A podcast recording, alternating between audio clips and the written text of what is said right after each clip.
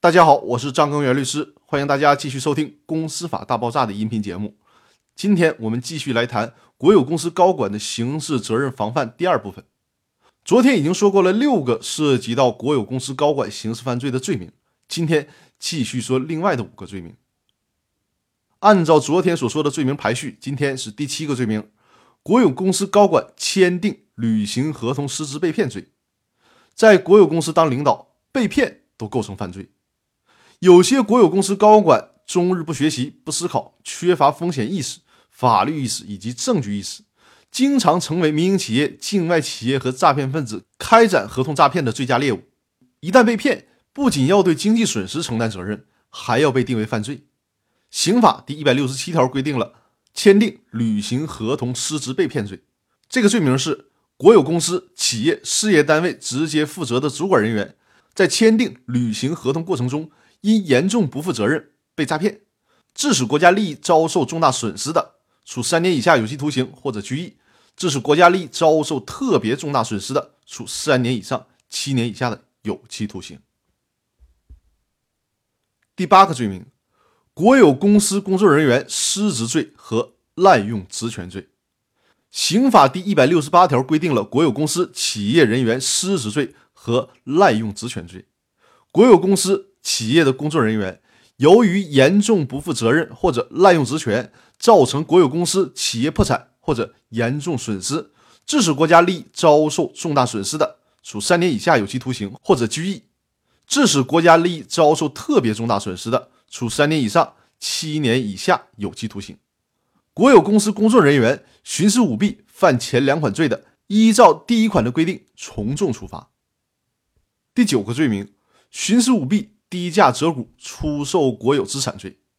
改革开放以来，在国有企业改制、上市、并购、重组的过程当中，有时候会出现国有公司的高管恶意的低价贱卖国有资产的不法现象。所以呢，刑法第一百六十九条就规定了徇私舞弊、低价折股出售国有资产罪。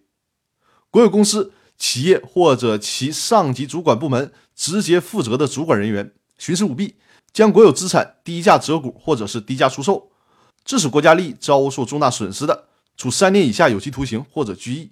致使国家利益遭受特别重大损失的，处三年以上七年以下的有期徒刑。该罪的追诉标准是涉嫌下列情形之一：第一个，造成国家直接经济损失数额在三十万以上的；第二个，致使国有公司、企业停产或破产的；第三个，造成恶劣影响的。第十个罪名，挪用公款罪。一些国有公司的高管滥用职务之便，挪用公司资金，情节严重，性质恶劣，构成犯罪的。应当根据刑法第三百八十四条规定的挪用公款罪承担刑事责任，而不适用刑法第二百七十二条第一款规定的挪用资金罪。国家工作人员利用职务上的便利，挪用公款归个人使用进行非法活动的，或者挪用公款数额较大的进行盈利活动的，或者挪用公款数额较大超过三个月未归还的，属于挪用公款罪，处五年以下有期徒刑或者拘役；情节严重的，处五年以上有期徒刑。挪用公款罪数额巨大还不退还的，处十年以上有期徒刑或者无期徒刑；挪用用于救灾、抢险、防汛、优抚、扶贫、移民、救济款物归个人使用的，从重处罚。第十一个罪名，私分国有资产罪。刑法第三百九十六条第一款规定了私分国有资产罪。国有公司、企业违反国家规定。以单位名义将国有资产集体私分给个人，数额较大的，对其直接负责的主管人员和其他直接责任人员，处三年以下有期徒刑或者拘役，并处或者单处罚金；数额巨大的，处三年以上七年以下有期徒刑，并处罚金。这两期的节目一共总结了国有公司高管可能会涉及的十一个刑事犯罪的罪名，